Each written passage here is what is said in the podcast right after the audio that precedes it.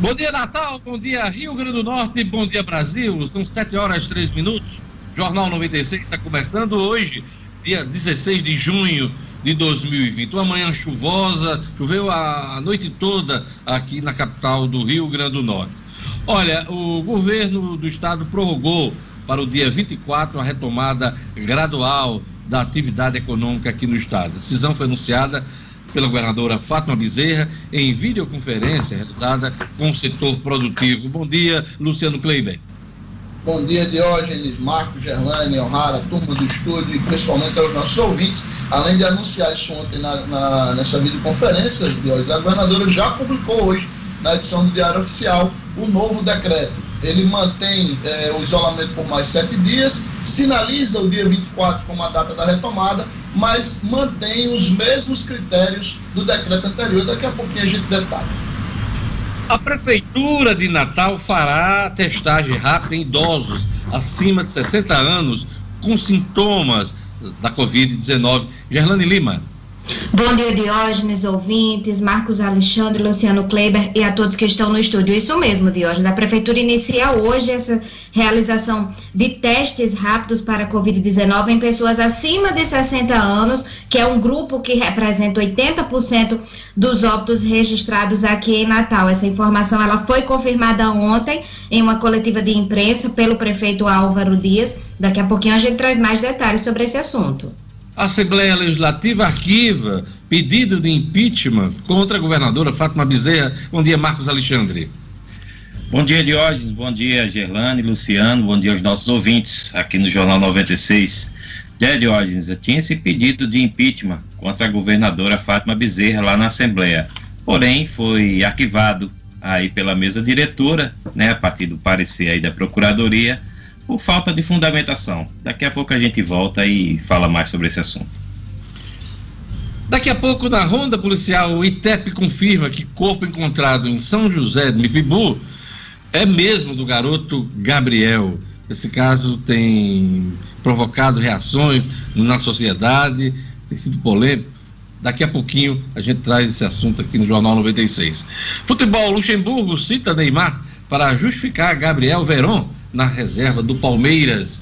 Bom dia, Edmo Cinedino. Bom dia, Diógenes. Bom dia, ouvintes do Jornal 96. Pois é, questionado é, sobre manter o Gabriel Veron, garoto prodígio, que foi escolhido craque né, da Copa, Sub, Copa do Mundo Sub-17, realizada no Brasil, é, Luxemburgo citou os mesmos cuidados que ele teria tido ao não lançar o Neymar, segurar um pouco mais para botar no tempo certo essa justificativa do Gil Luxemburgo. A gente detalha daqui a pouco, Diógenes. Olha, daqui a pouquinho também a gente vai ter mais informações sobre economia. Saque emergencial do FGTS vai injetar cerca de 360 milhões de reais no Rio Grande do Norte até o mês de novembro. E também vamos dar detalhes aqui sobre a decisão da Comissão de Deputados que recomenda a suspensão de repasse para o consórcio Nordeste. Daqui a pouquinho também eu vou comentar aqui sobre o momento de crise vivida pelo consórcio que afeta uh, a credibilidade dessa autarquia. Daqui a pouquinho mais detalhes no Jornal 96. Eu queria lembrar que hoje é dia 16 de junho, né? Dia 16 de junho, hoje é dia tem uma data comemorativa hoje. É dia de São Francisco Regis. Francisco de Regis nasceu em 1597 na pequena cidade de Narbonne, na França. É, e esse santo hoje é festejado pela Igreja Católica. Eu queria mandar um abraço para Diana Rodrigues, do CEMEI, Cláudia Oliveira, que faz aniversário hoje. Um abraço para Alex Sales, da TV Câmara, que também faz aniversário hoje. Um abraço também para Alessandra Paulino, que já está na escuta no SESI aqui em Natal. Então, aquele abraço, Alessandra, tudo de bom para você. E vamos a mais destaques da edição de hoje.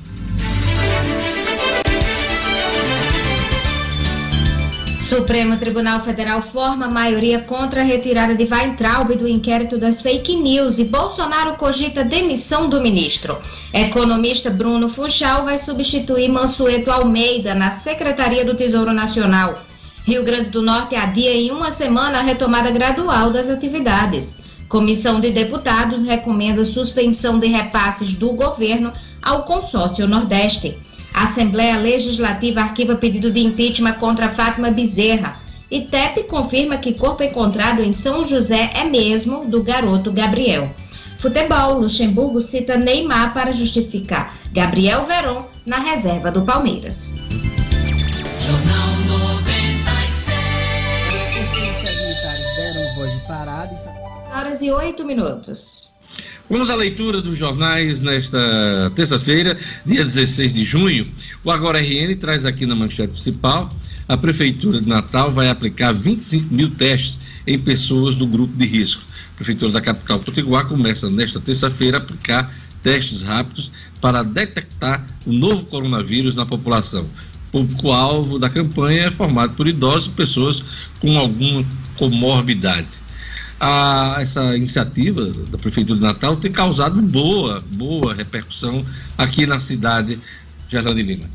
Exatamente, Diógenes, principalmente porque essas pessoas fazem parte do grupo de risco e representam aí 80% dos óbitos aqui no estado. Vai ser um sistema de drive-thru na Arena das Dunas. Para quem não tem carro, também tem uma campanha especial. Daqui a pouquinho a gente detalha tudo isso. Ah, o Agora RN traz aqui também, na sua manchete principal, na sua página principal, o governo Fátima prorroga isolamento mais rígido até a semana que vem. E investigação, Tribunal de Contas do Estado quer que a Secretaria de Saúde explique compra de respiradores, são os destaques principais do Agora RN. Na Tribuna do Norte traz aqui na sua manchete principal, governo adia a reabertura gradual da economia no Rio Grande do Norte para 24 de junho. Daqui a pouquinho, Luciano Kleber vai dar mais detalhes sobre esse assunto, mas há uma expectativa em torno da reabertura na próxima semana. Está garantido, Luciano Kleber? Diógenes, está garantido pela governadora Fátima Bezerra, que falou com empresários logo após a reunião e assumiu esse compromisso. Porém, o decreto que está hoje no Diário Oficial mantém os mesmos critérios do decreto que inspirou hoje é, ou seja, 70% no máximo de ocupação do jeito de UTI e desaceleração da taxa de, de, de, disseminação da doença.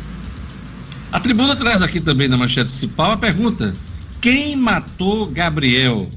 ITEP confirma que o corpo encontrado em São Gonçalo do Amarante no domingo é de Giovanni Gabriel de Souza Gomes, 18 anos, desapareceu no dia 5 de junho.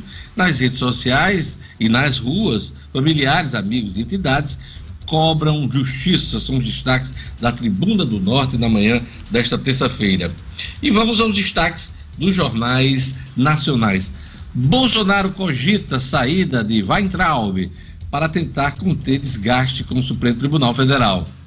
É, ontem, inclusive, o presidente deu declarações a Band News e entre outras coisas, ele disse, abre aspas, não foi muito prudente participar, fecha aspas, disse o presidente, sobre a ida do ministro a ato no domingo. Também é destaque aqui no Globo: militante radical bolsonarista é presa no Distrito Federal. extremista Sara Giromini foi presa sob acusação de captar recursos para financiar crimes contra a segurança nacional. Marcos Alexandre, essa moça estava pedindo para ser presa, né? Ela, ela, ela agrediu quem ela pôde, né? Só não o presidente da República. Verdade, Diógenes, e, e realmente já está na hora de se tomar alguma medida contra ela e contra qualquer pessoa que tome uma atitude desse nível, né? Semana passada a gente lembra que teve um, um indivíduo lá, um cidadão, né? não sei se dá para chamar de cidadão, mas enfim, que jogou tinta vermelha também no Palácio do Planalto, foi preso. Né? Então não dá para se admitir esse tipo de coisa de agressão contra as instituições. É, é preciso agir com rigor. O, um outro tido assim como manifestante, né? Para mim, para mim tem, tem outra, outra característica, mas vamos lá, chamar de manifestante, o tal do Renan, não lembro o sobrenome dele, que agrediu aquela manifestação de enfermeiros que foi feita na Praça dos Três Poderes, também foi preso. Então, Jorge, a lei, a lei precisa ser aplicada com rigor em casos assim, ainda mais no momento que o país que o país vive. É, dizem que essa essa essa moça aí, a, a Sara Winter, né, está agindo com motivações políticas para se né, se notabilizar e viabilizar uma candidatura aí em 2022, de repente até ao Senado, né? Vamos esperar ver o que, é que acontece. Por enquanto ela está tendo o tratamento que merece, que é cadeia. Pois é, a prisão dela é temporária, cinco dias pode ser prorrogada e até transformada em preventiva, dependendo das informações que forem colhidas, os depoimentos colhidos durante esses dias. Além da, da Sara Giromini, quem foi preso também, aliás, eh, o ministro Alexandre Moraes, eh, mandou prender mais cinco pessoas do grupo que ela coordenava lá em Brasília, o, os 300 pelo Brasil, e também é, mandou fazer uma busca e apreensão também de algumas, de, de, algumas informações, de alguns documentos. Então vamos acompanhar essa movimentação em Brasília. Então, além de Sarah Winter, né, nós temos aí mais cinco pessoas sobre a mira. Esses, essas cinco pessoas, os nomes não foram divulgados, estão sob sigilo na investigação da Polícia uh, Federal e a ordem do ministro Alexandre de Moraes. Ah, é destaque aqui também na Folha de São Paulo, é, Guedes quer estender corte de jornada e suspensão de contrato. O governo Jair Bolsonaro prepara um decreto para ampliar o prazo de suspensão de contrato e redução de salário e jornada de trabalhadores, medida para conter demissões durante a crise da pandemia. Era esperado esse tipo de medida, Luciano Kleber, porque era esperado prorrogar a ajuda emergencial. O raciocínio é o mesmo? A linha é a mesma de, de pensamento? Eu acredito que sim, Diógenes, a linha é exatamente a mesma. Na realidade, quando se estipulou esses prazos aí de dois e três meses, dois meses para a suspensão de contrato, três meses para é, a redução de jornada, imaginava-se que esse prazo de três meses seria suficiente para a gente dar início de uma maneira mais blocada no Brasil à nossa retomada. Como isso não está sendo possível, é natural que tanto o auxílio quanto essas medidas sejam postergadas por mais dois meses. Só uma informação, Diógenes o, o Renan, ao qual o Marcos Alexandre se referiu, é o Renan Silva Sena, e tanto ele quanto a Sara Winter, ou Giromini, né, que é o nome verdadeiro dela, são ligados a ninguém mais, ninguém menos que a ministra Damares Alves. Pois é, o Renan foi servidor da, da, dos direitos humanos e a, a Sara Winter, a relação dela com o governo é também via o Ministério da Damares Teve um cargo Alves, né? lá, teve cargo ela, comissionado. Ele tinha, teve. e aí se e ela teve também. Ela também e ela teve. teve também, né? É isso teve. aí.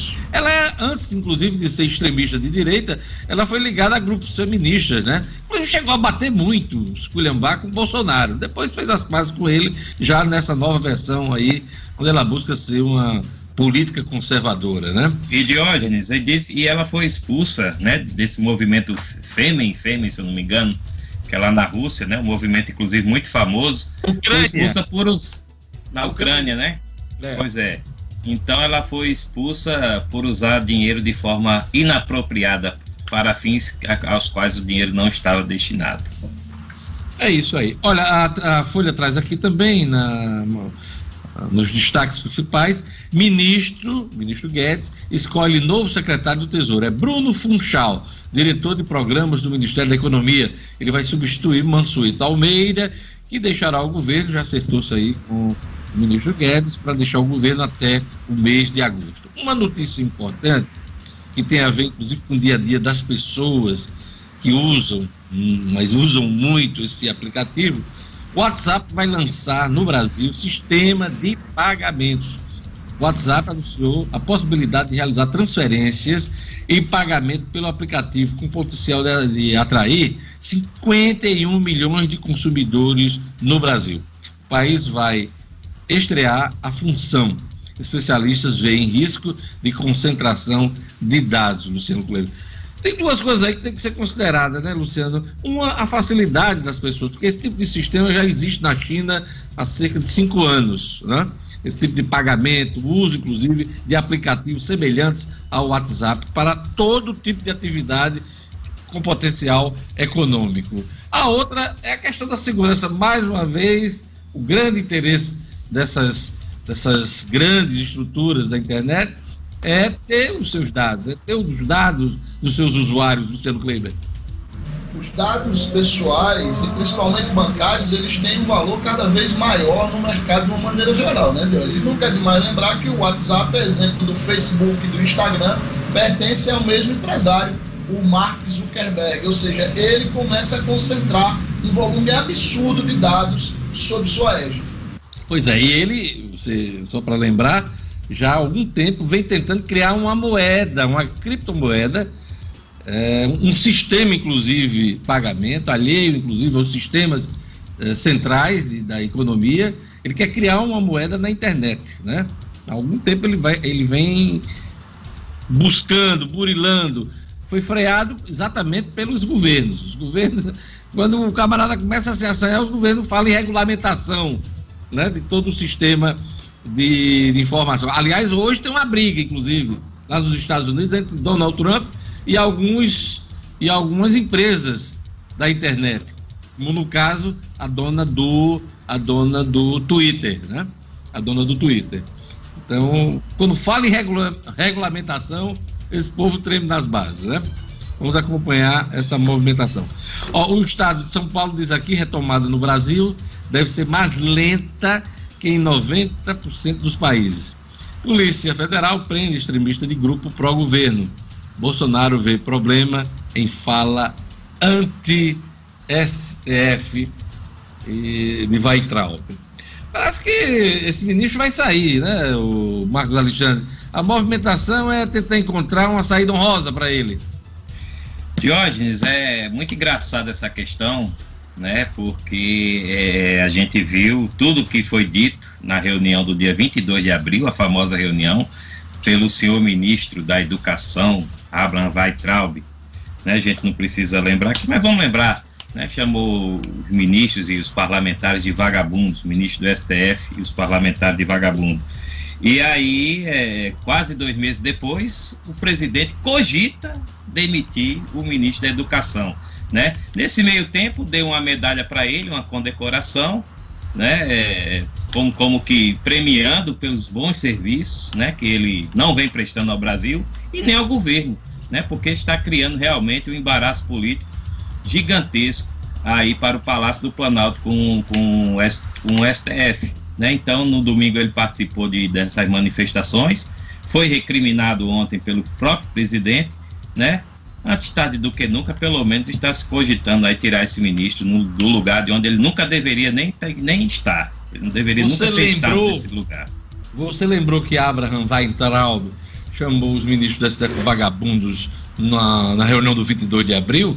Mas no domingo ele voltou a chamar, a fazer referência, claro, não diretamente aos ministros, mas disse: olha, eu já falei sobre isso, desses vagabundos, quer dizer, voltou a falar em vagabundos no, no, na Praça dos Três Poderes, na, na, na esplanada dos ministérios. E isso aqui realmente é, se voltou contra ele.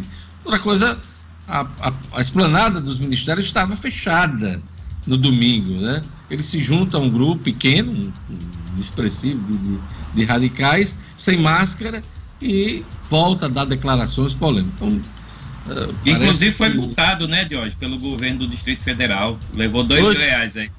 Pois é, vai ter que tirar aí do, do salário aí dele de ministro, dois mil reais para pagar a multa. Eu quero saber se, se ele vai pagar realmente essa multa, né? Tem muita gente descumprindo esse uso sem máscara lá em, em Brasília. Olha, o Viveiro Marina está com a promoção nunca vista. Todas as plantas com até 50% de desconto, vários planos de venda. E você pode pagar em até 10 vezes no cartão de crédito. O Viveiro Marina vende barato e produz. Quer um exemplo? A grama esmeralda, a partir de R$ reais o um metro quadrado a loja do Vermarina está aberta com as devidas seguranças na esquina da rua São José com a Miguel Castro. Viveiro Marina, a grife do paisagismo. Não cumpre planta sem antes fazer orçamento no Viveiro Marina. Viveiro Marina, a grife do paisagismo. Vamos para a previsão do tempo, informações da Clima Tempo, na voz marcante e suave de Gerlane Lima.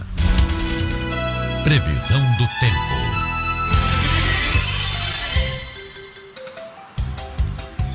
terça-feira em Natal terá períodos de nublado com chuva a qualquer hora, mínima de 24 e máxima de 29 graus. Em Extremóis, a terça-feira de céu com aumento de nuvens e previsão de pancadas de chuva em todos os períodos. A mínima fica nos 23 e a máxima chega aos 29 graus. Em Caraúbas, a previsão é de sol entre nuvens. Chove à tarde e à noite. A mínima na madrugada foi de 23 e a máxima fica nos 34 graus. E em Elmo Marinho, a terça-feira de céu nublado, com algumas aberturas de sol.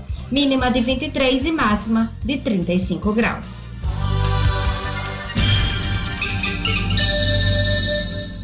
Sete horas e 23 minutos.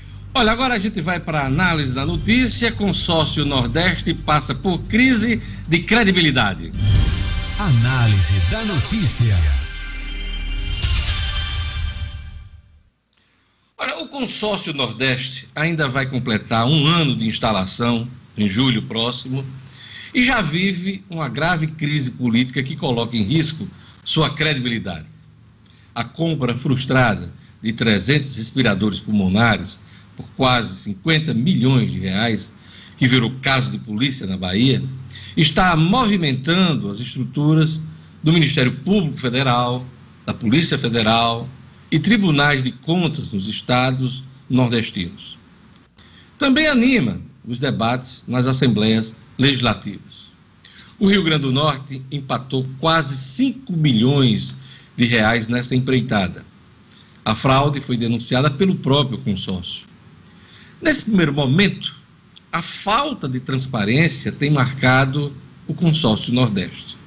Ontem, o portal nominuto.com fez nova tentativa de buscar informações sobre o histórico de ações e compras relativas ao Estado do Rio Grande do Norte.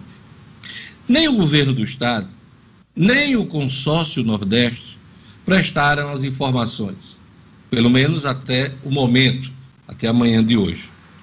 O Ministério Público Federal decidiu abrir inquérito para apurar eventuais atos de improbidade administrativa relacionados ao caso. O Tribunal de Contas de Pernambuco recomendou que a Secretaria de Saúde daquele estado evite fazer compras por meio do consórcio Nordeste.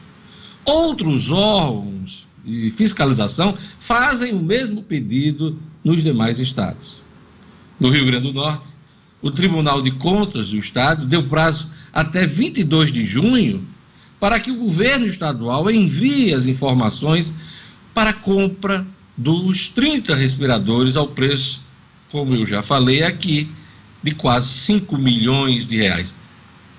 O valor exato é 4,9 milhões de reais.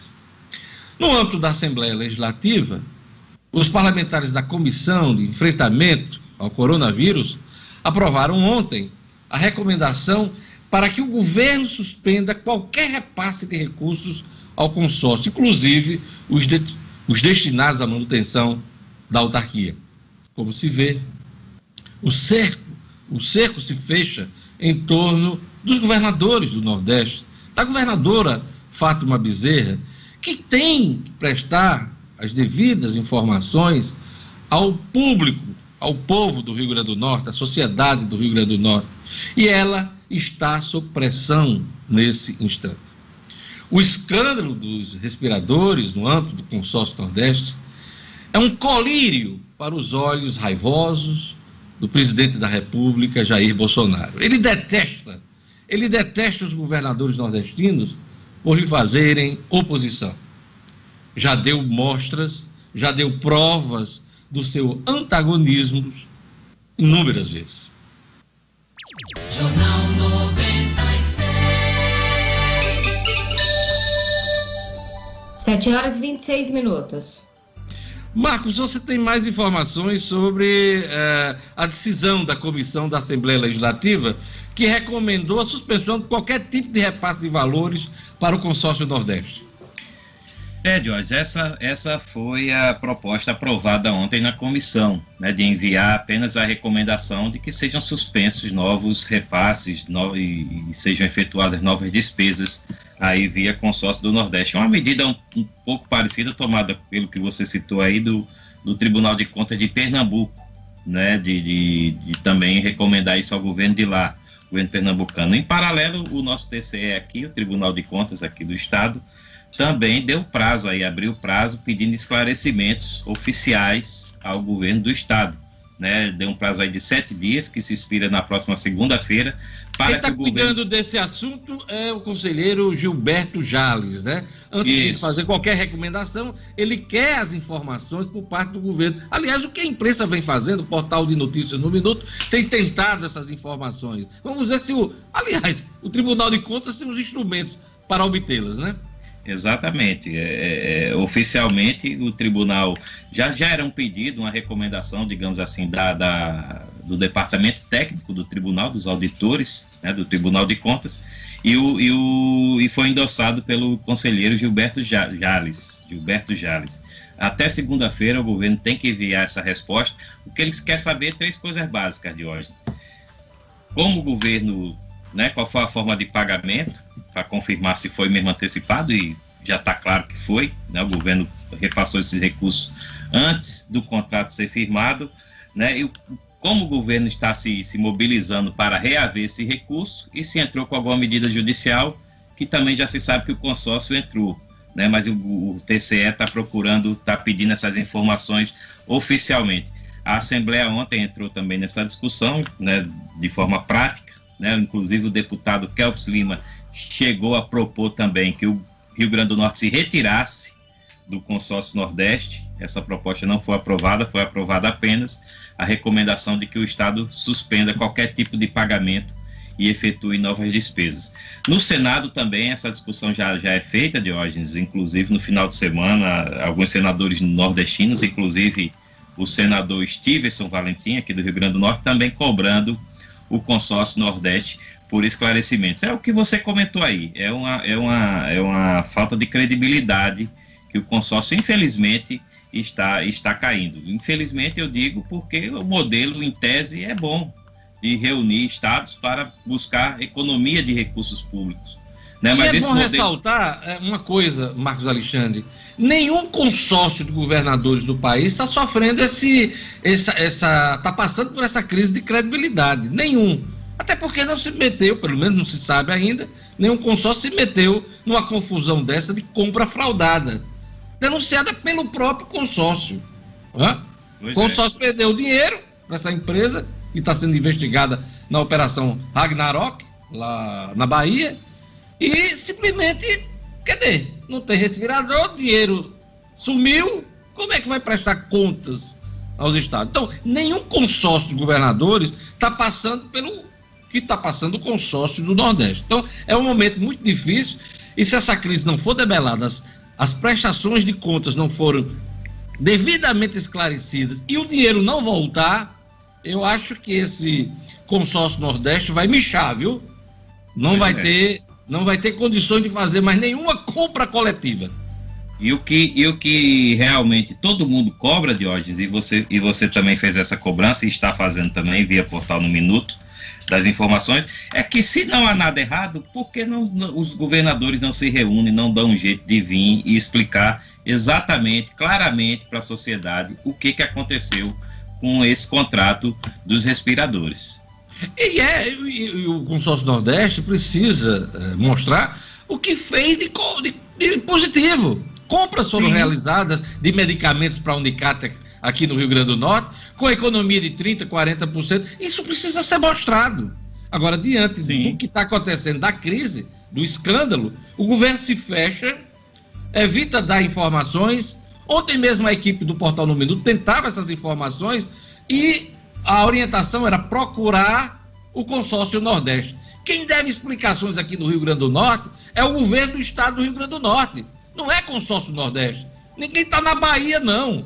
É preciso que alguém aqui, a governadora Fátima, estabeleça. É Marcos Alexandre, é Luciano Kleiber que vão prestar as informações sobre o consórcio Nordeste e não procurar um assessor lá da Bahia.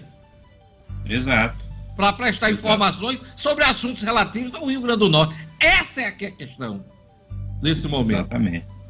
Exatamente, até porque o dinheiro saiu, parte do dinheiro, né? Não foi tudo. A parte, parte da cota aqui do, do, dessa compra foi do governo do Rio Grande do Norte.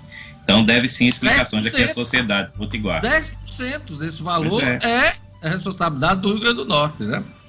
Mas enfim, vamos acompanhar esse assunto, é importantíssimo aí que a gente possa ter os esclarecimentos devidos. E tudo voltou ao normal. A ideia é boa, a ideia do consórcio é, é boa. Estava funcionando até o momento dessa fraude. Que po uh, poderia ocorrer no futuro, em outra situação, que não fosse a pandemia. Mas o que é preciso é transparência. Se cobra do governo federal transparência, é preciso que os governos estaduais também tenham transparência. Hã? Não, são, não, não pode haver dois pesos e duas medidas. Luciano Kleiber. Você disse tudo, Diógenes. É, eu, infelizmente, eu, eu me arrisco a dizer que o, o, consórcio Nordeste é a mais nova e talvez uma das mais notáveis vítimas da pandemia da Covid-19. Eu não acredito que esse consórcio continue depois da pandemia, porque foram poucos os casos de sucesso e até esses casos de sucesso começam a ficar sob cheque é, diante de todo, toda essa celeuma e principalmente dessa falta de transparência a qual você está se referindo. Eu me lembrei agora de Rubens Recupero, grande economista, grande figura, que inclusive ocupou a economia do país, o comando da economia do país. Ele caiu por conta de um negócio desse. O que é bom a gente mostra, o que é ruim a gente esconde. Né? Foi flagrado nessa declaração pelas parabólicas e perdeu o cargo de ministro da Economia na época, de, de, Fazenda, né? O que é bom a gente mostra, o que é ruim a gente esconde. Não pode ser a lógica, nada num mundo como esse, onde a informação é importantíssima. É isso aí. É, antes da gente ir para um rápido intervalo, Luciano Kleiber tem uma dica para a gente estimular as compras locais mais do que nunca a gente tem que valorizar as empresas que são da nossa terra, né, Diogenes? É por isso que quando o assunto é a minha saúde, eu sempre procuro a Unifarma. Ela está presente onde a gente mais precisa. São mais de 650 lojas nos estados do Rio Grande do Norte, Paraíba e Pernambuco, sempre com aquele atendimento personalizado e o mais importante, preço baixo de verdade. Quando precisar de uma farmácia, lembre-se da rede que cuida da saúde do Rio Grande do Norte Lembre-se da farmácia amiga. Unifarma, uma farmácia amiga, sempre perto de você. Mandar aquele abraço para o Djalma Lemos e para o Igor Soares, a turma boa da Unifarma. Todo mundo na tela para a gente dizer que vai para um rápido intervalo. Daqui a pouquinho a gente volta com o Jornal 96 com mais informações sobre a política, sobre a economia. Vamos trazer o esporte com o Edmo Sinedina, a Ronda Policial e o Estúdio Cidadão com o Rara Oliveira. Então você não vai perder isso aí, né? Daqui a pouquinho a gente volta com o Jornal 96.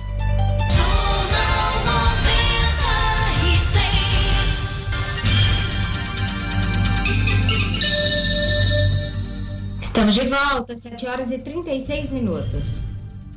A Prefeitura de Natal fará testagem rápida em idosos acima dos 60 anos com sintomas da Covid-19. Gerlane Lima. Exatamente, Diógenes. Essa testagem ela inicia hoje, terça-feira, dia 16, em pessoas acima de 60 anos, que é um grupo que representa 80% dos óbitos aqui na capital. Essa informação ela foi confirmada ontem pelo prefeito Álvaro Dias em uma coletiva de imprensa e a prefeitura adquiriu 25 mil testes rápidos que serão utilizados para essa finalidade. Os idosos acima de 60 anos serão prioridade. Os testes serão feitos no esquema de drive-thru na Arena das Dunas. Começa às 8 da manhã até às 5 horas da tarde. E o acesso dos carros será pelo portão P1. A recomendação, Diógenes e ouvintes, da Secretaria Municipal de Saúde é que realizem os exames os idosos que estejam há sete dias com sintomas leves e moderados da doença, ou seja, com febre, tosse, dor de cabeça, por exemplo. Ou seja, não é qualquer idoso acima de 60 anos que vai chegar lá e vai fazer o exame. Não, são aqueles que estão com alguns sintomas, sintomas leves e moderados da doença. É preciso que haja essa conscientização. As pessoas que testarem positivo serão encaminhadas para uma das 11 unidades de saúde da prefeitura, que são referência para a Covid-19, para serem atendidas pelo profissional médico, que aí vai definir a estratégia de tratamento a seguir. Essas unidades estão equipadas, de acordo com a prefeitura, e preparadas para atender os pacientes que receberão a orientação necessária. O município já tem um protocolo definido com base no que foi aprovado pelo Conselho Regional de Medicina e a decisão sobre o uso dos medicamentos a serem prescritos aí é exclusiva, essa decisão é exclusiva de cada profissional. Para ter direito a essa testagem, a pessoa deve apresentar o comprovante de residência aqui na capital, um documento oficial com foto que comprove a idade.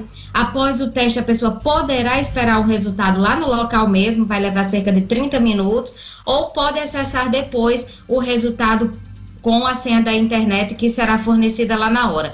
No caso das pessoas que não têm carro, a prefeitura disse que vai disponibilizar esses testes em 11 unidades básicas de saúde da capital que também estão trabalhando em horário estendido. A gente já destacou esse assunto aqui no Jornal 96. E uma outra frente de testagem de hoje da Covid está sendo feita com os profissionais da rede municipal de saúde. A prefeitura adquiriu testes rápidos e os profissionais de saúde do município já estão sendo testados também. Então, fica o alerta aí para idosos acima de 60 anos que estão com sintomas leves ou moderados para fazerem o teste. Diógenes. Luiz Almir, que é apresentador aqui da 96 FM, sempre espirituoso, declarou hoje de manhã no seu programa: se adiar a abertura do comércio no próximo dia 24, vou pedir para internar a governadora no Hospital João Machado. Luciano Kleiber. Veja como a pressão está grande para que fato reabra o comércio. Mas ela renovou esse decreto de isolamento social até o dia 24. Vamos dar mais detalhes e falar sobre o compromisso dela de realmente abrir na semana que vem.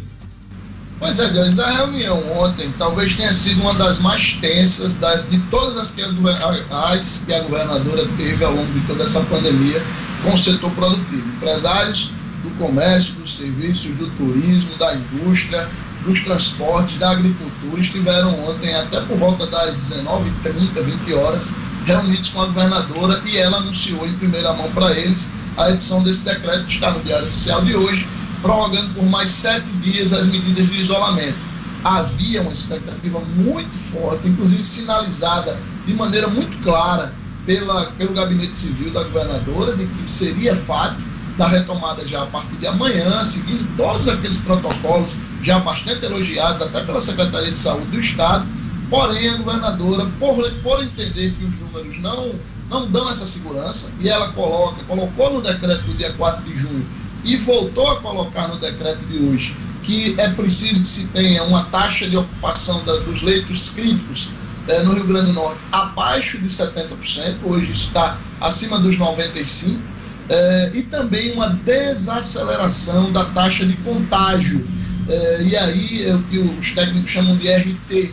E essa taxa de contágio que a, a OMS disse que o seguro para uma retomada seria abaixo de 1 no Rio Grande do Norte ontem era de 1,48%, ou seja, cada infectado ele, ele contamina mais 1,48 pessoa é, além dele. Então, esse número não houve desaceleração dele desde o dia 4 de junho, por isso a governadora resolveu fazer essa prorrogação. Porém, nessa nova edição do decreto, estão lá essas mesmas condicionantes. Então, o desafio, e aí esse desafio é maior talvez para o governo, talvez não, é maior para o próprio governo e para as prefeituras, é elevar o número de leitos disponíveis, leitos críticos principalmente, para poder, com isso, consequentemente, reduzir a taxa de ocupação e aumentar o isolamento social efetivo para reduzir a taxa de contágio. Se a gente vai conseguir isso em uma semana, são outros 500. O fato é que a governadora assumiu com empresários, com lideranças do comércio, o compromisso de que no dia 24 dará sim início a essa retomada gradual. Veremos. Vamos lá. Olha, a Assembleia Legislativa arquiva pedido de impeachment contra a governadora Fátima Bezerra. Pedido uh, encaminhado à Assembleia por um advogado, uh, Marcos Alexandre. Pois é, Jorge, é, havia esse pedido de impeachment, né? é, chegou a ser comentado na imprensa nos últimos dias e ontem a, mesa diretora resolveu é, arquivar esse pedido que foi apresentado pelo advogado Rilionaldo Ferreira Marques. Né? Ele, ele apresentou alegando aí crime de responsabilidade para em relação contra a governadora, contra o vice-governador Antenor Roberto e até contra o secretário de saúde do estado Cipriano Maia, por conta aí das ações que, segundo ele, estavam é, é, é, aquém do necessário tomado pelo governo nas ações contra a Covid-19. Então, a Assembleia é, alegou que havia vícios no processo, né, alguns documentos que o advogado não apresentou e recomendou o arquivamento, que foi acatado pela mesa diretora. Assim, a meu ver, acho que, que muito prudente, né? apesar de, de, de a gente criticar alguns erros do governo, acredito que ninguém, nem a oposição, fala em impeachment da governadora. Porém, o pedido foi apresentado legitimamente, né, a essa possibilidade, e a Assembleia ontem é, resolveu arquivar esse processo aí contra a governadora, o vice-governador e o secretário de saúde. É isso aí. Marcos, tem uma dica para você acompanhar o processo eleitoral.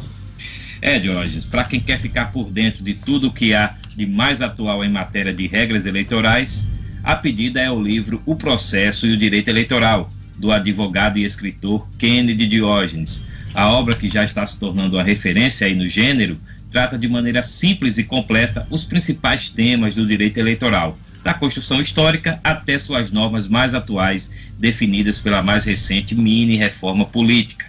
O livro Processo e o Direito Eleitoral já nasce assim como importante fonte de consulta para quem deseja participar de campanhas eleitorais, inclusive como candidato.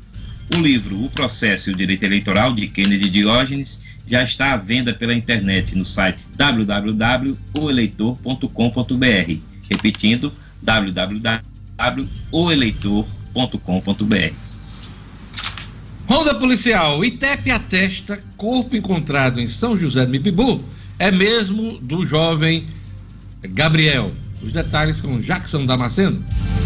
Polícia com Jackson Damasceno, o da massa. Oferecimento Ótica Ideal. Compre seus óculos escuros ou de grau das melhores marcas em até 10 vezes no cartão. Temos convênios com empresas e associações. Facilitamos seu exame oftalmológico. Ótica Ideal. Nosso ideal é fazer você feliz. Edifício Barão do Rio Branco 5. Telefone 3201 6797. Sigam também nossas redes sociais.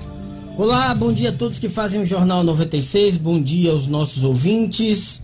No início da noite de ontem, o Instituto Técnico Científico de Perícia, o ITEP e a Polícia Civil publicaram uma nota em conjunto, ah, atestando, publicizando que de fato o corpo encontrado na manhã do domingo em São José do Mipibu é do jovem Giovanni Gabriel de Souza Gomes, 18 anos estava desaparecido desde o 5 de junho. A identificação informal já havia acontecido porque os parentes a fizeram através da roupa, mas ah, agora oficialmente através dos exames das impressões digitais, que foi possível, está eh, oficialmente reconhecido o corpo do Gabriel, eh, do Giovanni Gabriel. O corpo já foi liberado para sepultamento. As investigações estão por conta da Delegacia Especializada de Capturas e Polinter, que inclusive nesta segunda já tomou alguns depoimentos. Ao longo do dia, a Polícia Civil preferiu ficar silente, não dar detalhes do caso. Eu tenho uma opinião de, de já algo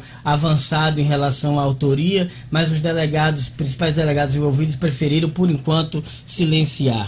Ontem pela manhã houve uma, um protesto nos Guarapes, onde o garoto morava, cobrando justiça, cobrando resultado para as investigações.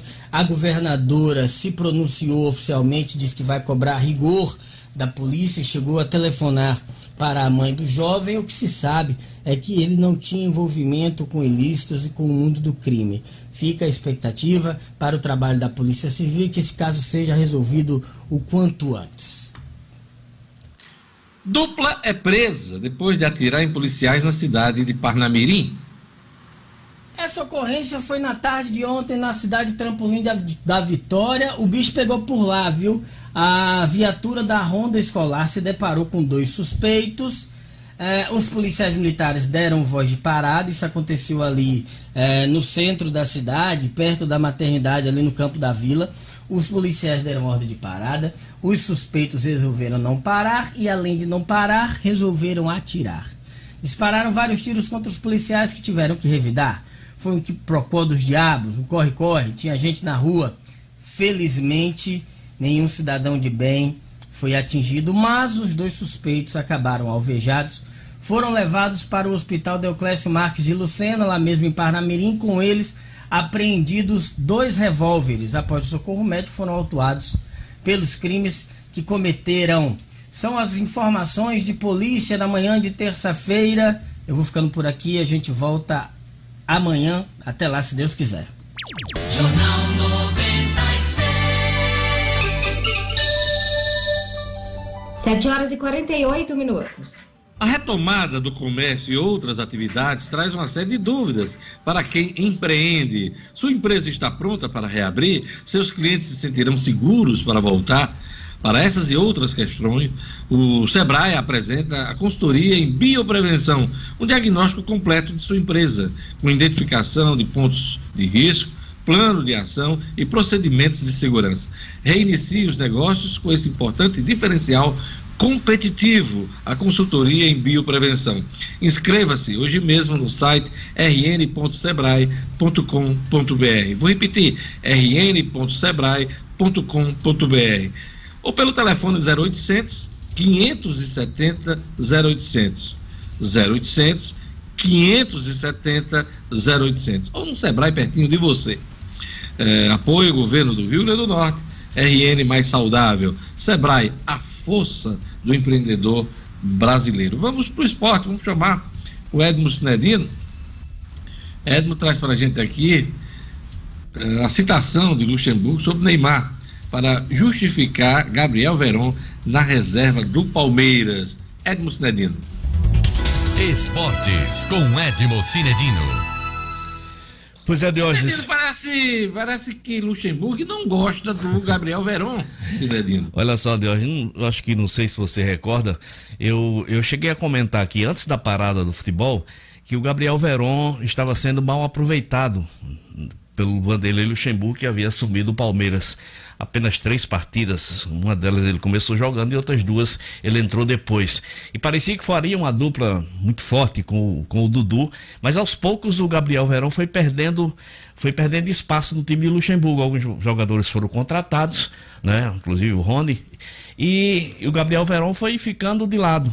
Aí eu fiz esse comentário e lembrei justamente do caso Neymar, que eu acho que o Luxemburgo, na época, atrapalhou um pouco o desenvolvimento do Neymar quando o deixou no banco. Foi preciso que depois o Wagner Mancini assumisse o Santos e, e, e, o Neymar tivesse uma sequência maior. Ontem, justamente, o Luxemburgo comentou esse assunto para justificar a mesma coisa que está fazendo com o Gabriel Veron.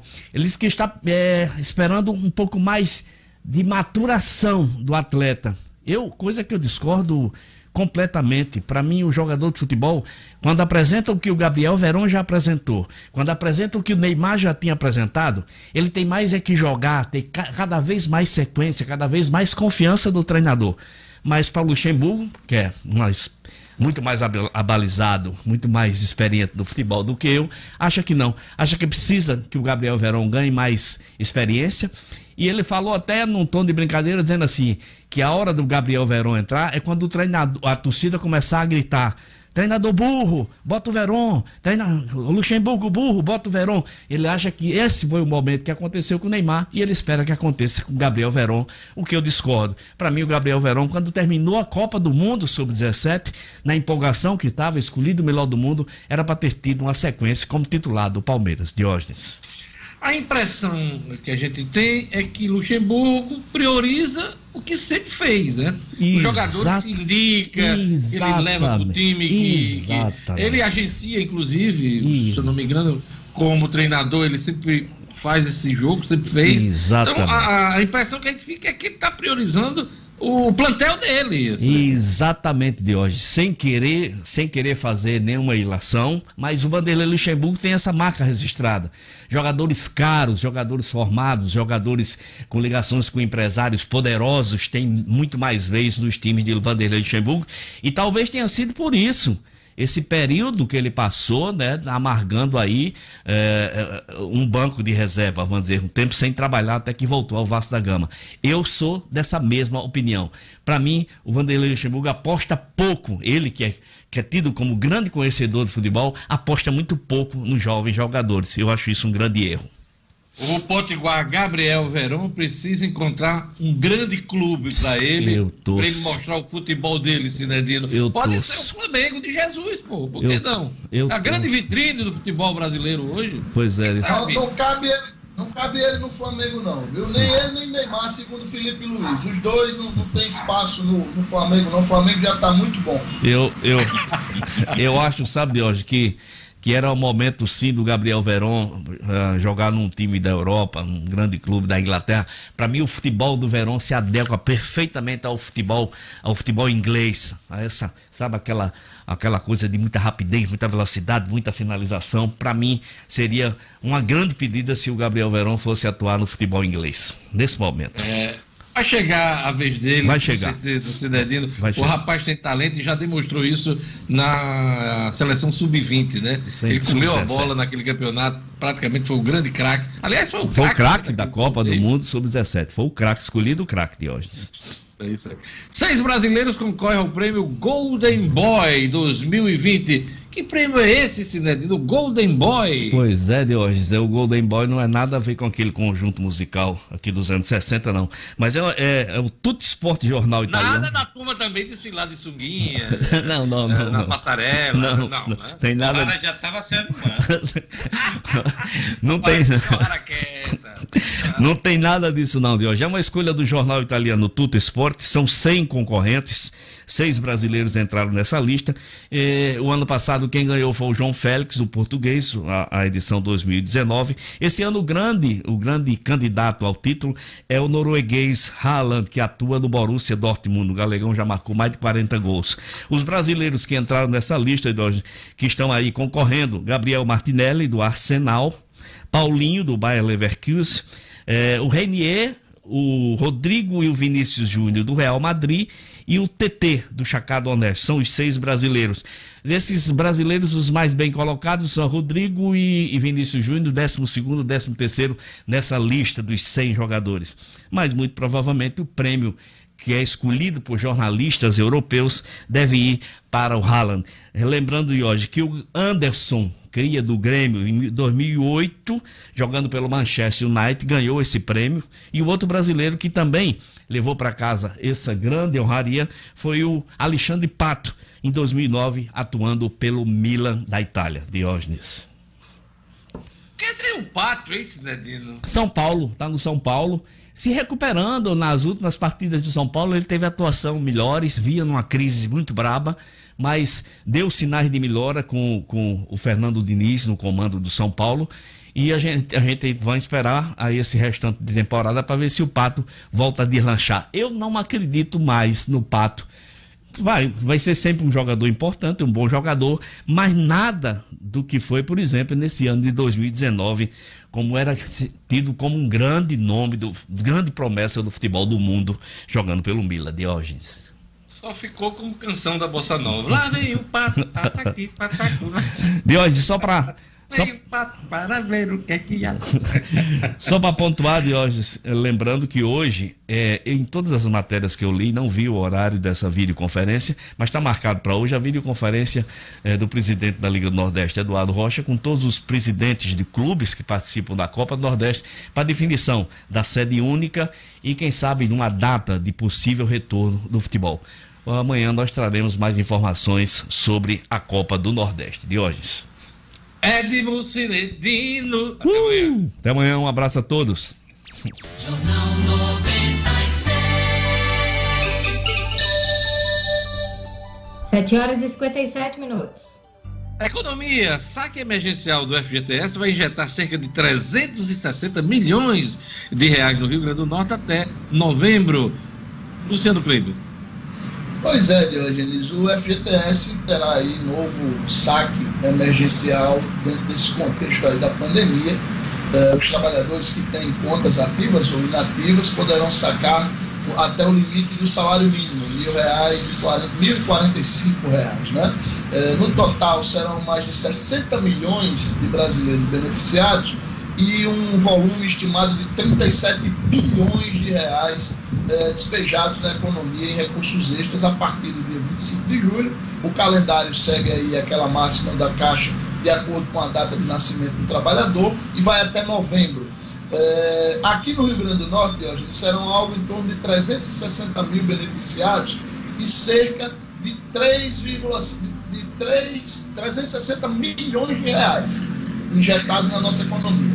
Somando esses 360 milhões de reais do FGTS aos mais de 3 bilhões de reais do auxílio emergencial, a gente vai ter aí, até dezembro, entre os meses de abril e dezembro, algo em torno de 3,6 bilhões de reais em recursos extras, completamente extras, injetados na nossa economia. Isso é o que tem feito a diferença para evitar o colapso total das pessoas e das empresas. Detran disponibiliza a emissão do documento veicular digital pelo site. Vamos dar os detalhes com Gerlane Lima.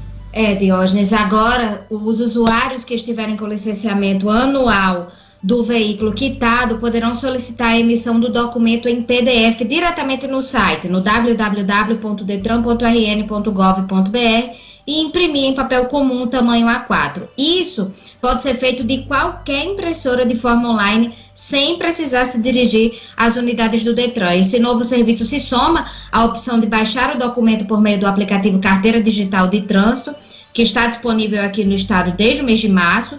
E quando as taxas referentes ao licenciamento e IPVA são pagas, o aplicativo atualiza e permite a emissão e a impressão do documento. A partir de agora, esse procedimento também é possível através do site, tanto para pessoas físicas como jurídicas.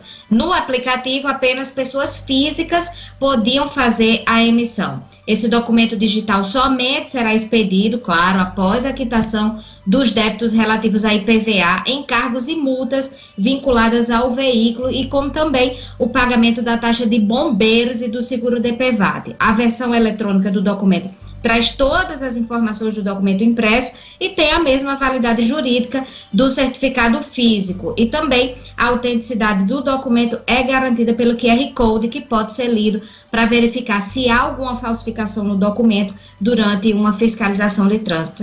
Então é só acessar o site www.detran.rn.gov.br. Gerlane Lima, vamos mandar um alô especial hoje, né? Aniversário da mãe, do padastro, do jornalista Eric Nobre, né? Quem Verdade, são, Quem são os pais aí? A mãe Olha só, ele tá mandando um abraço aqui especial para Verusa Costa, que tá fazendo 50 anos hoje, e o padrasto dele também, que faz aí 57 anos de hoje. Dois garotos, dois, dois garotos. garotos. Abaixo de 80 anos é garoto, a gente jovem. Muito bacana. Pois é, a Verusa Costa e o esposo dela, o Costa, fazendo 57 anos. A família tá toda de parabéns, tudo no mesmo dia. Olha só que legal. Um abraço aí. Um abraço para o Eric Nobre, a Verusa Costa e também o Costa, esposo. Ah, os demais da bancada tem alô? Vamos aproveitar o momento, Luciano Kleiber. Mandar um abraço para o empresário Antônio Sales e sua esposa, Lucilene Sales, da rede de postos Novo Horizonte é isso aí, Marcos Alexandre. Mandar um abraço para os nossos ouvintes, o João Maria, que é motorista da Secretaria de Comunicação da Prefeitura, está sempre aqui ligado no Jornal 96. Então, mandar um abraço para ele, um alô aí especial para os nossos ouvintes. Vamos chamar o Rara Oliveira. Poder Judiciário do Rio Grande do Norte prorroga prazo suspensão dos processos físicos. Rara Oliveira. Estúdio Cidadão com O'Hara Oliveira. Um bom dia, uma excelente terça-feira a todos e olha só, a exemplo do Supremo Tribunal Federal, uma portaria conjunta da Presidência do Tribunal de Justiça e da Corregedoria Geral de Justiça do Rio Grande do Norte prorrogou a suspensão de prazos de processos físicos no Poder Judiciário Potiguar. De acordo com a medida, fica prorrogada até 30 de junho a suspensão de prazos processuais de processos físicos no Poder Judiciário do Estado. A medida contida nesta portaria conjunta será revista até o dia 30, no sentido de sua manutenção, alteração ou suspensão. O dispositivo é assinado pelo presidente do Tribunal, desembargador João Rebouças, e pelo Corregedor-Geral de Justiça, o desembargador Amauri Moura. A portaria leva em consideração, entre outros aspectos, a persistência do quadro de emergência em saúde pública envolvendo a Covid-19, a demandar a prorrogação das medidas temporárias e urgentes para atendimento e as situações pontuais. No último dia 10, o tribunal prorrogou também até o dia 30 a suspensão do expediente presencial em todas as unidades do Poder Judiciário, do Ministério Público, da Defensoria Pública e do Tribunal de Contas do Estado. Assim, os membros e servidores dessas instituições devem permanecer em regime de trabalho remoto. As comarcas que se adaptaram estão fazendo audiências virtualmente. Já outras, como é o caso da comarca de Monte Alegre, por exemplo, têm adiado as audiências sem anunciar datas para remarcação. Lembrando que os prazos dos processos eletrônicos seguem correndo normalmente, como já informamos também aqui no programa. O'Hara Oliveira, para o Jornal 96. Jornal 96. 8 horas e 3 minutos. Olha, o Supremo Tribunal Federal formou maioria contra a retirada do nome de Abraham Weintraub do inquérito das fake news, né?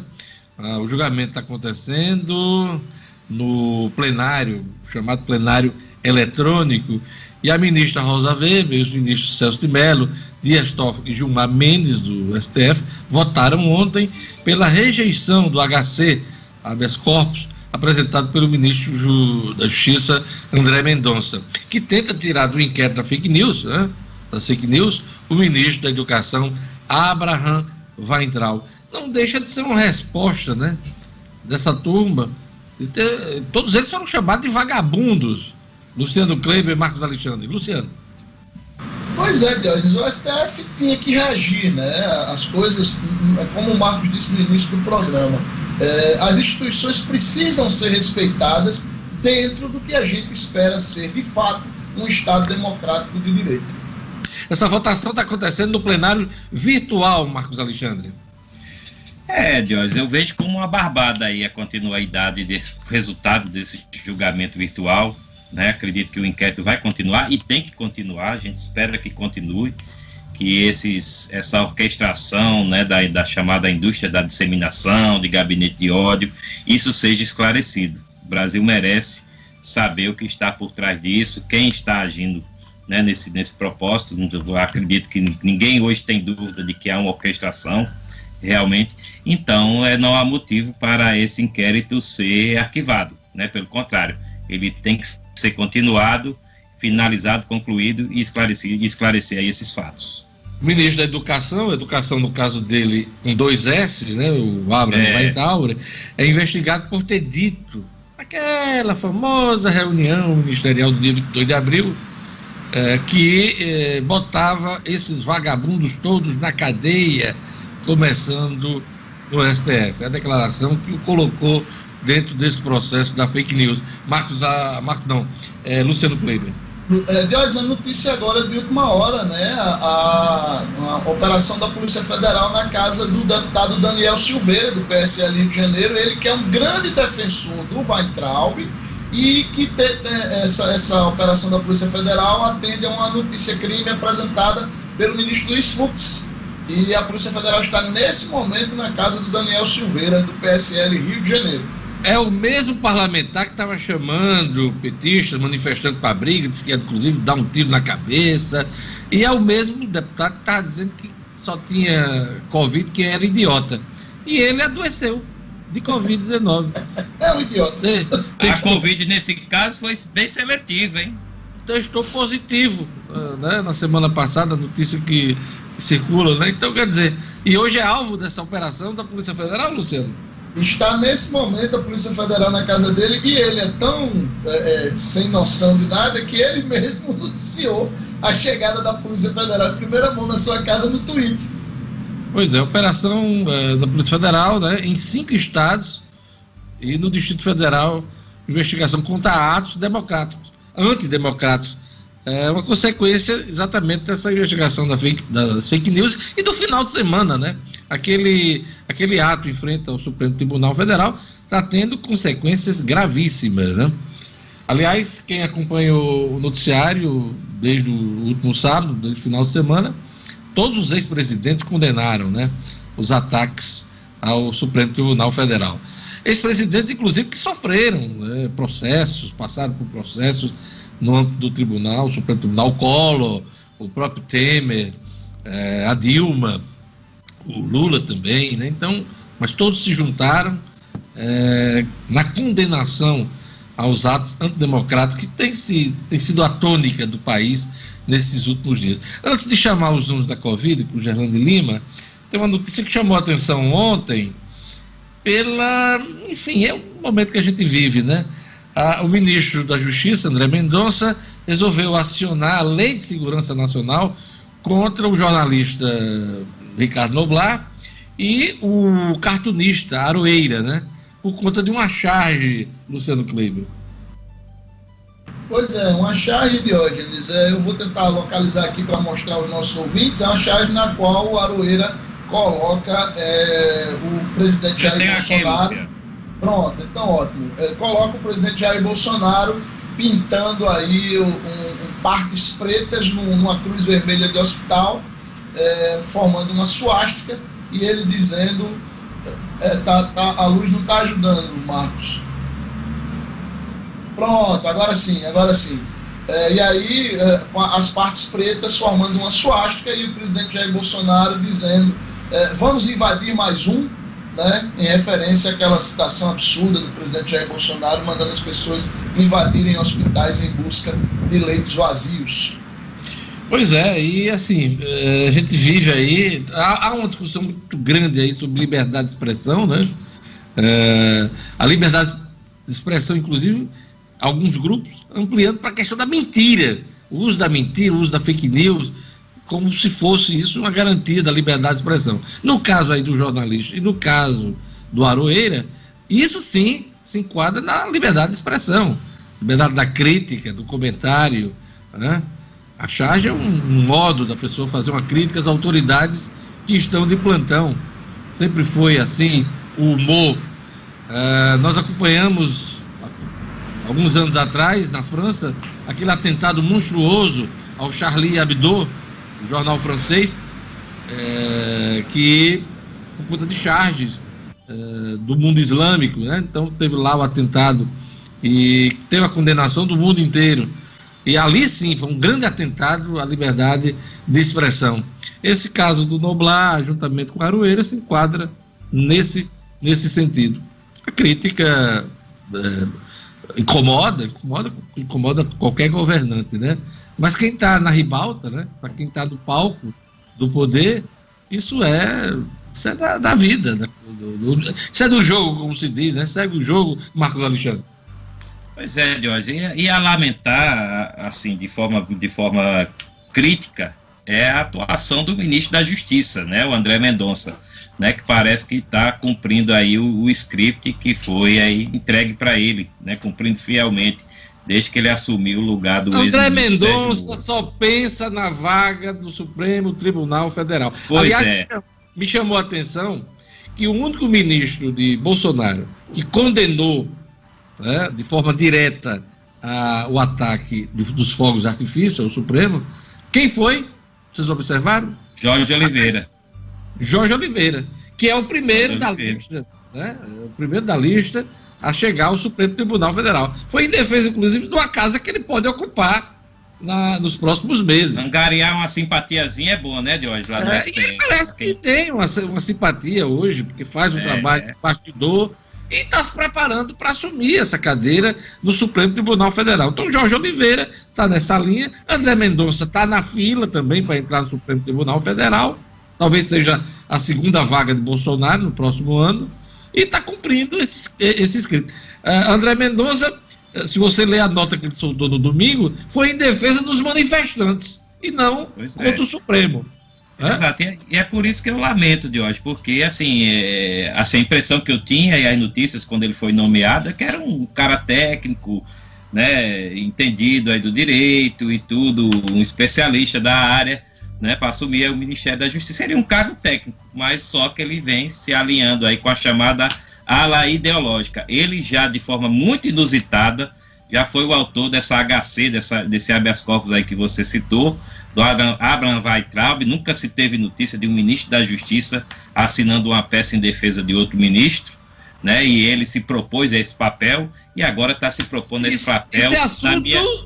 isso é assunto de advogado particular, privado, que isso. deveria ser, ah. do Weitraub, ou, em termos de governo, da Advocacia Geral da União. Essa sim que tem função de ser né, o advogado da, do governo, da estrutura toda de governo. E Mas agora, Diógenes? O ministro da Justiça que impetrou, por quê? É um gesto político né, do governo. Pois é, então ele está, ele tá, digamos assim, sendo voluntarioso ou babão mesmo no popular, né? Que eu acredito que essa, essa, esse processo aí, essa tentativa de censura, essa charge, né? Não vejo outra definição, é tentativa de censura, porque a crítica, Diógenes, quando ela é exacerbada ou, passa do ponto, ou até mesmo alguém que se sinta ofendido, pode recorrer, tem meios legais para isso, recorre à justiça e Mas, Marcos, decidir. Essa, essa iniciativa do André Mendonça não é da cabeça dele, não. Ele está cumprindo ordens. Eu não tenho, não tenho dúvida disso, né? Talvez ele. Mas é, eu falo do conjunto da obra, Diógenes. É, mas ele, do ponto de vista até técnico, talvez ele não entrasse com essa ação. Mas está cumprindo ordens. E, pois é, lamentavelmente. Podia... Olha, só para encerrar, é, a situação do Abraham Weintraub ainda não está definida. Acredito eu que possa até ser definida hoje, mas alguns nomes já começam a ser cogitados para o Ministério da Educação.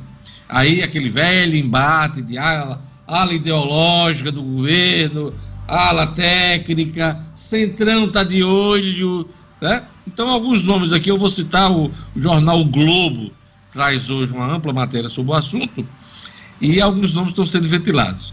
A secretária de Educação Básica do MEC, do Ministério da Educação, Ilona Bex Razi, o presidente da CAPES, Benedito Aguiar, seriam nomes técnicos, já dentro da estrutura do Ministério. É, quem está sendo cogitado é o ex-ministro da Educação, aliás, um bom ministro da Educação, é, Mendonça Filho, que é de Pernambuco. Mendonça, que é do Democratas, né? Aí está é, tá sendo lembrado aí como nome do Centrão. O nome simpático aí é esse grupo que dá sustentação política ao presidente Bolsonaro no Congresso hoje, no caso da Câmara dos Deputados. E outro nome é, lembrado é o, o educador Antônio Freitas, da Fundação Getúlio Vargas. E um nome que foi aventado lá no início, ainda no, na montagem do governo, é o de Mozart Ramos, que foi descartado em 2018 durante a, tra a transição. É, desagradou aí a ala ideológica ligada aos filhos do presidente e ao Olavo de Carvalho. Também são, são lembrados aqui, aliás, um nome até do PSDB, como Rogério Marinho, que é do PSDB, né? Está sendo lembrado o deputado Isalci Lucas. Isalci Lucas. É, é, o, aí o detalhe, esse está sendo citado, ele é do, PSDB de, do Distrito Federal. Está sendo lembrado porque abriria vaga para Luiz Felipe Belmont no Congresso. Esse cara é um dos fundadores do Aliança pelo Brasil, que é o partido de Bolsonaro, né? Então, o Isalci, que é senador, senador pelo PSDB do Distrito Federal. É um dos nomes para abrir vaga para esse político que é integrante da Aliança pelo Brasil. Então, são os nomes que estão sendo ventilados nesse momento de substituição no Ministério da Educação. Mais uma, né? Mais uma. É o terceiro ministro? Ou é o segundo? Seria o terceiro ministro. Terceiro... Teve o Vélez Rodrigues antes de Weintraub. Sim, o, chile... Eh, o chileno, né? Uruguai, né? uruguaio. Ah. E ele, é, acho que é chileno, Marcos. Dá uma checada aí no, no, Vou checar, mas eu acho que era uruguaio. Mas vamos, vamos, vamos, dar a informação correta, por favor. Vamos, vamos, vamos. É, eu, o Vélez eu acho que é chileno. E é isso. Então, nós estamos aqui encerrando o Jornal 96 hoje. Você está procurando aí, né? Nem chileno, nem uruguaio. Colombiano. Hum, tá bom. Então tá corrigido. Aqui na América aí. do Sul. Eu tava lembrando que o país começava com a letra C. E confessa, e, não, e confessa a você que eu lembrei da Colômbia, mas enfim, fiquei no Chile e, enfim, tá, tá corrigido aí, colombiano. Vélez, como é o nome dele? Era Vélez? Ricardo Vélez Rodrigues. Ricardo Vélez Rodrigues. Vélez Rodrigues. É isso aí. Graças a Deus, vazou cedo. Todo mundo na tela pra gente encerrar o Jornal 96. Gerando, você deu os números da Covid? Tenho aqui, ainda não dei não, Diógenes. Então pronto. Tira todo mundo da tela, deixa só o Gerlane. Gerlane, atualiza os números da Covid no Rio Grande do Norte, Brasil e no mundo. Vamos lá, aqui no Rio Grande do Norte, Diógenes, são 14.214 casos confirmados de Covid-19 e 553 mortes registradas no estado, até o boletim que foi divulgado ontem pela Secretaria Estadual de Saúde. O Brasil, Diógenes, teve 729 novas mortes registradas nas últimas 24 horas, de acordo com o levantamento feito pelo consórcio de veículos de imprensa, junto às secretarias estaduais, e somam aí 44.118 mortes. 44.118 mortes 891.556 casos confirmados. E aí vale lembrar, Diógenes, que hoje completa três meses, nesta terça-feira, da primeira morte por Covid-19 no Brasil. Três meses desde que foi registrada a primeira morte lá em Só São para Paulo. interromper. Bota só Gerlane na tela, por favor. Para ela poder falar dos números da Covid. Vamos lá, Gerlane. Então, Diógenes, seis me três meses, desculpa, três meses completando hoje da primeira morte registrada no Brasil por Covid-19, e aí já chega a 44.118 óbitos no país. No mundo, Diógenes, são 8 milhões 136.693 casos confirmados, com 439.560 mortes. Todo mundo na tela agora para encerrar o Jornal 96. Vamos lá, todo mundo agora. Marcos Alexandre, seu destaque na edição de hoje. Destaque de hoje é para os questionamentos aí da Assembleia, que a Assembleia fez ao Consórcio Nordeste, a recomendação de que sejam suspensos aí os pagamentos e novas despesas ao consórcio. Luciano Kleber, seu destaque na edição de hoje do Jornal 96. A postergação do início da retomada das atividades econômicas, Diógenes, prevista no decreto publicado hoje pelo governo do Estado para o dia 24 de junho, deixando toda a classe empresarial do Estado muito decepcionada. Gerlane Lima, seu destaque na edição de hoje do Jornal 96. Prefeitura do Natal que inicia hoje a testagem rápida em idosos acima de 60 anos que esteja com sintomas leves ou moderados da Covid-19 e o Detran que disponibiliza emissão do documento veicular digital através do site. O consórcio Nordeste passa por grave crise de credibilidade e precisa prestar contas uh, dos respiradores aí pulmonares que não derem nada, né? Acabaram em fraude e caso de polícia. Esses foram os assuntos principais da edição de hoje do Jornal 96. Queria agradecer a audiência do nosso ouvinte. Obrigado, Gerlane. Obrigado, Marcos Alexandre, Luciano Kleber, Aurora Oliveira. Obrigado a todos do estúdio. Obrigado, Edmo Sinadino. E a gente volta amanhã com o Jornal 96. Até amanhã. Tchau, tchau. Amanhã. Até amanhã.